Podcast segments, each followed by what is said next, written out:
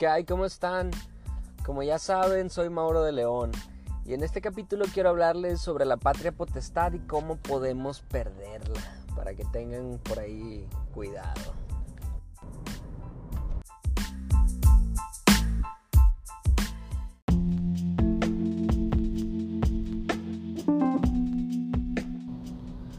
Entonces, bueno, vamos a entrar en materia. Ya anteriormente habíamos hablado un poquito sobre lo que es la patria potestad o qué era lo que teníamos que tomar en cuenta. Bueno, pero en, en definición, la patria potestad es la facultad que tenemos nosotros como papá o como mamá para decidir sobre qué es mejor para nuestros hijos, mientras sean menores, claro está y sus bienes, o sea, qué se va a hacer con lo que tengan o con lo que le dejamos, etcétera, etcétera, etcétera.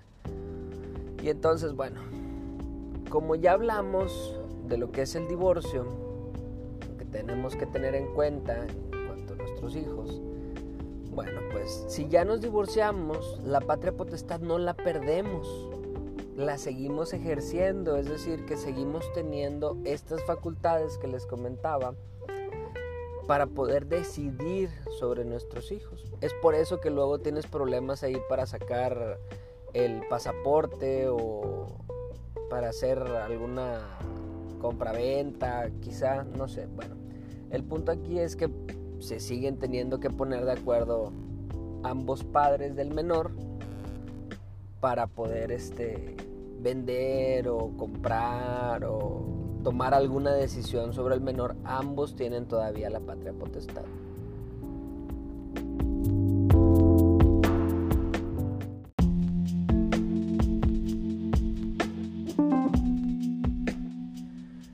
Bueno, pues entonces entremos en lo más álgido de este tema que es pues cómo puedo perder la patria potestad o cuáles son las causales en base a qué cosas me pueden quitar la patria potestad. Todo gira en torno al bienestar del menor, siempre. Entonces, si fuimos sentenciados por algún delito grave, si estamos siendo procesados por algún delito grave, claro está, porque esto pone en tela de juicio eh, o en tela de duda qué también puede estar contigo el menor o qué, decisiones puedes tomar sobre él. El abandono, claro está, el abandono, no recuerdo el dato exacto, pero son alrededor de 180 días que si tú lo abandonaste, pues obviamente es causal para que puedas perder la patria potestad.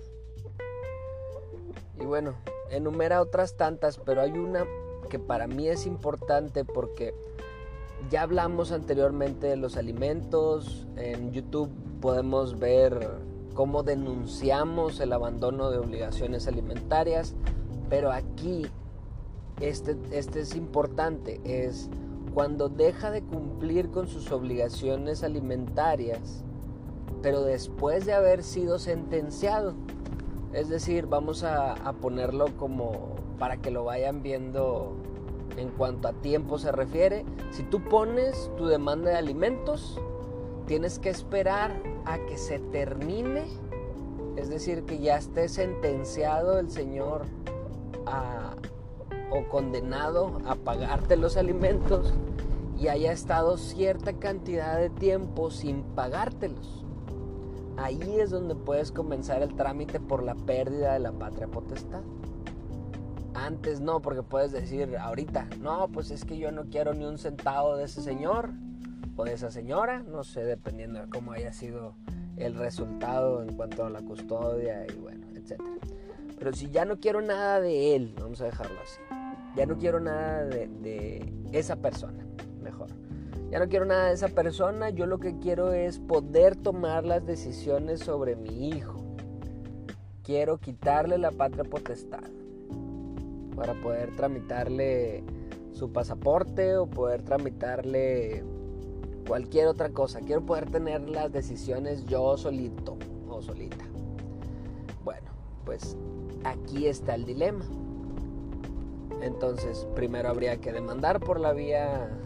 Bueno, sí, todos son familiares, pero habría que demandar los alimentos y posteriormente a la demanda de alimentos, ya una vez que se haga la sentencia o que se dicte la sentencia, donde lo condenan a pagar alimentos y el señor no esté cumpliendo la señora no esté cumpliendo, pues hasta entonces es donde podemos tramitar el juicio por la pérdida de la patria potestad.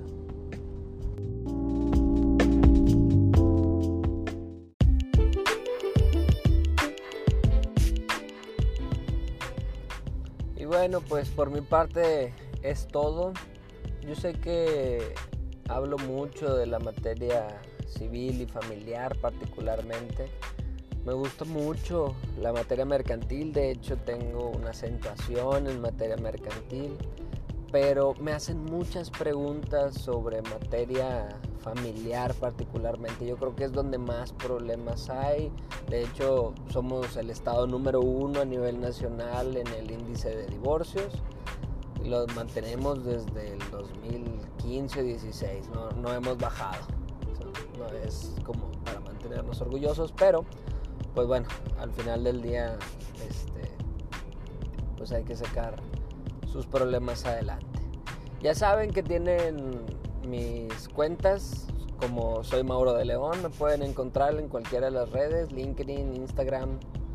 Los invito a que me sigan, por ahí siempre estoy subiendo cosas. Acabo de, de iniciar un nuevo proyecto para hablar de otros temas.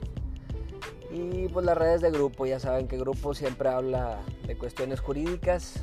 Síganos, denle like a la página en Facebook, síganos en Instagram, en LinkedIn, en Twitter. Por ahí trato de darle batería a todas las, las redes sociales. Y bueno, pues nos escuchamos por ahí en el próximo capítulo. Saludos y éxito.